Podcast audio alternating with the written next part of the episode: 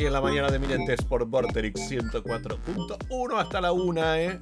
Con Norbert desde Miami. Norbert, estás en Miami y nos vamos a ir hasta Madrid. Qué internacionales que estamos. Qué acá en Rosario. pero déjense de joder. Ahí lo veo a Marcelo Séptimo que está en Madrid. Qué vergüenza, pero estar allá y uno acá en Rosario. Bueno, Marcelo hace muchos años, un hacedor, ha hecho muchas cosas en Rosario y también en el mundo. Este, muy ligado a familia Anabel aquí en nuestra ciudad, ¿eh? una casa muy tradicional. Y ahora se fue a Madrid y abrió Tita de Buenos Aires, ¿eh? nada más y nada menos que Tita. Creo que es un homenaje a la gran Tita Merelo, pero bueno, nos va a contar el Marcelo. ¿Cómo te va? ¿Cómo estás? Hola, bueno, hola Augusto, hola Norberto. Este, bien, un gusto de verlos. Eh, y bueno, sí, he instalado en Madrid ya desde hace, desde el año pasado y con este proyecto nuevo que se llama Tita de Buenos Aires. Como bien dijiste, es un homenaje, un humilde homenaje, obviamente, porque nos gustaba el personaje. Y bueno, me parece que como vendemos productos argentinos, es un personaje muy representativo. Y bueno, por eso apostamos a esa marca. ¿Cómo surgió esta idea, no? De ir a instalarse allá, abrir una tienda de, de comida, básicamente, no de cosas ricas, este, pero con la impronta argentina. Mira, un poco la idea ya viene, viene trabajada desde hace un tiempo. Eh, yo tenía, bueno, mi hermana que, vivía en Madrid desde hace 20 años.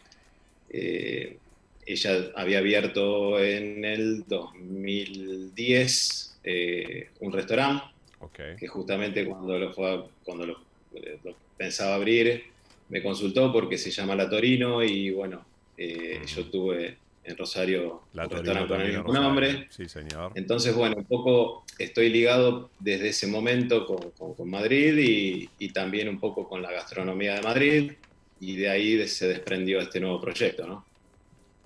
Tal cual. Bien, bien, qué bueno, qué bueno. Bueno, ¿y, cómo están funcionando ahora, Marcelo, con, con, este estado de pandemia? ¿Están pudiendo trabajar normalmente o tienen un horario restringido como, como en gran parte de Europa?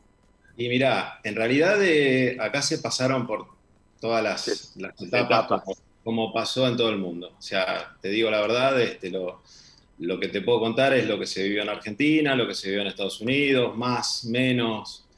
Eh, hoy por hoy eh, las restricciones están bajando. Eh, España lo que tiene es que si bien acata lo que es la decisión comunitaria, o sea, de la comunidad europea, después hay una decisión nacional y después, como, hay, como todas las comunidades son autónomas, cada comunidad va aplicando la modalidad de acuerdo a la incidencia que tenga de, la pandemia, ¿no?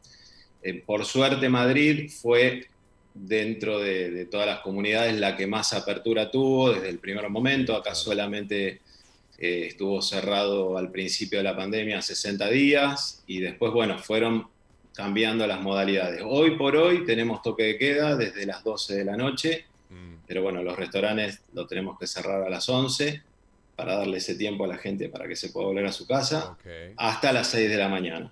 Bien. Pero hasta no hace mucho... Acá Rosario hoy día. El toque de queda era a las 10 y bueno, también fue a las 9.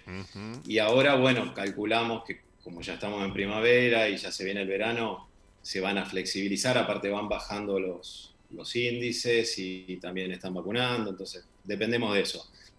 Un poco a nosotros nos afecta en el restaurante, porque obviamente es el sector que más afectado está, eh, pero en las tiendas de, Tita, por suerte, como nosotros apostamos justamente a la modalidad del takeaway y del delivery, eh, es el segmento que por ahí menos recibe el impacto, ¿no? Sí, tal cual. Puedes pasar, llevarte algo o te lo mandas, lo mandas a la casa de la gente. Exactamente. Exactamente. Bien, bien, bien, bien, bien. ¿Y, cuál es la especialidad? Eso, ¿qué podemos...? No, lo mismo, yo pues, como gordo que soy estaba pensando en la comida, digo, ¿qué quiero comer? ¿Qué hay? ¿Qué hay para comer? veo, Veo, veo en Instagram un montón de cosas, pero bueno, contanos un poco ese concepto. Eh, nosotros lo que, la primera idea fue porque, bueno, hay un, boom a nivel mundial y nos pasó también en Estados Unidos, del tema de la empanada. Exacto. Entonces, ah, claro. es como que decidimos apoyarnos básicamente en la empanada, pero tampoco queríamos ser una empanadería más. Mm.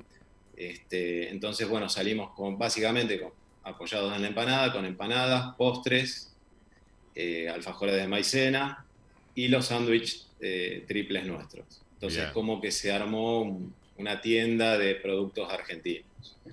Eh, obviamente, ya tenemos dos, modelos de negocios, de los que son simplemente tiendas para, para el takeaway y el delivery, y otros que son pequeñas tiendas, pero que tienen también terraza o mesas para que la gente pueda comer en el lugar. Entonces, bueno, un poco la idea era dar una cierta variedad de productos para que, sobre todo el español que consume eh, bastante lo que es comida, y, darle una variedad y, bueno, dentro de cada familia de productos, tener una cierta variedad, ¿no? Empanadas, de, postres. Se acercaron Básicamente es eso. ¿Se acercaron argentinos a, rememorar sabores de alguna manera? Sí, sí, vos sabés que nos llama la atención eso. O sea, mm. nosotros hasta ahora tenemos abiertas dos tiendas, una en la zona de retiro, mm. bien enfrente del parque. Bien, qué lindo. Y ahora abrimos una el domingo en la zona de, Chamberí. Mm. Y muchísimos argentinos, pero enseguida se, corrió la, ola, claro. la, ola de que, que estábamos abiertos y bueno, y la verdad que o sea, sinceramente nosotros no es que no apostás solamente porque no podés vivir del público argentino solamente, ¿no? Bueno, pero al argentino le gustó porque le hizo realmente acordar. Las recetas que nosotros llevamos son las recetas nuestras, o sea, no las modificamos en lo más mínimo, o sea, incluso te diría que son recetas que hace 10 años que, se, que se utilizan en el restaurante y para el español también no tratamos de modificarlo y llevarlo al gusto de, bueno, porque es España, entonces hacemos la empanada de rabo de toro, claro, tal cual. sino apostar más a los productos tradicionales nuestros, a la empanada de carne, y realmente nos salió bien porque a la gente le gusta, la que más consume es la de carne, mm. y hasta incluso le incluimos la de carne dulce, con cierto, teníamos ahí un poco de temor porque y la verdad que funciona bárbara. Mira vos. Así que bien, bien, la verdad muy contentos. Eh, una de las también de las variantes que le incorporamos es que la, mayoría, diría que casi todas las empanadas que se venden en tiendas son empanadas hechas al horno y nosotros le incorporamos también empanadas fritas. Eso te iba a preguntar, ¿cómo, cómo este, reacciona la empanada frita, ¿no? que no es tan común? Claro, a ver, para nosotros es la empanada, la empanada frita. Seguro. Sabíamos que era una apuesta también distintiva y bueno, una de las complicaciones era que como son locales pequeños y no tienen salida de humo, pero bueno, conseguimos una máquina que las hace en un proceso estanco, entonces, y salen perfectas. Y la verdad que también gustó mucho. Así que bien, contentos porque tuvo buen, buena aceptación el Buen recibimiento, qué bueno, che, qué bueno. Bueno, buenísimo, buenísimo, qué lindo. Tita de Buenos Aires, me encanta el nombre, me encanta. Iría solo por el nombre, mira, te digo eso, Marcelo.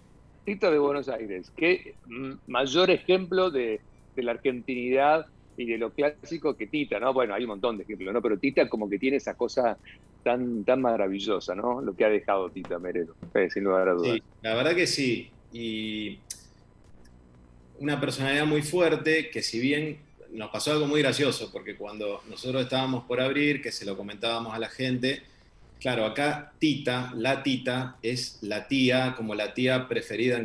En, toda familia hay una Tita. Ah, ok, Como la tita, a ellos les suena súper familiar, porque eh. es como, qué sé yo, a nuestra abuela italiana que le decimos la nona, ellos a su tía preferida le dicen la Tita. Entonces en cada familia hay una Tita. Y a nosotros se nos ocurrió, al principio iba a ser Tita solas y después se nos ocurrió el Tita de Buenos Aires para justamente referenciarlo al, personaje. Y la verdad que también ese... No, podría ser como... Perdón, la, tía de Buenos Aires.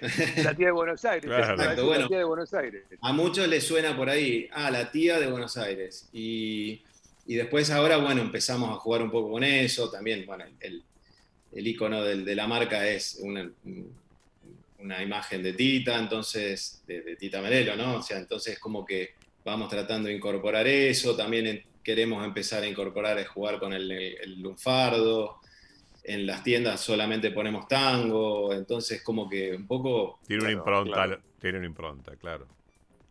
Sí, sí. ¿Y quién cocina, Marcelo? ¿Quién hace las preparaciones? ¿Estás vos amasando, haciendo los rellenos no, y eso? No, no, es mi fuerte.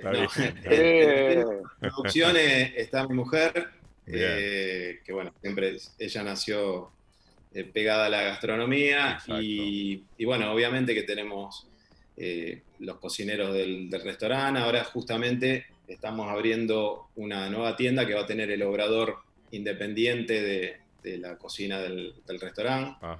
Este, y bueno, y hay una argentina, una señora argentina que está en el equipo, pero bueno, como teníamos ya las recetas, es como que se nos hizo más fácil básicamente todo lo que es elaboración de, empanadas en sí no, no, tiene mucho secreto.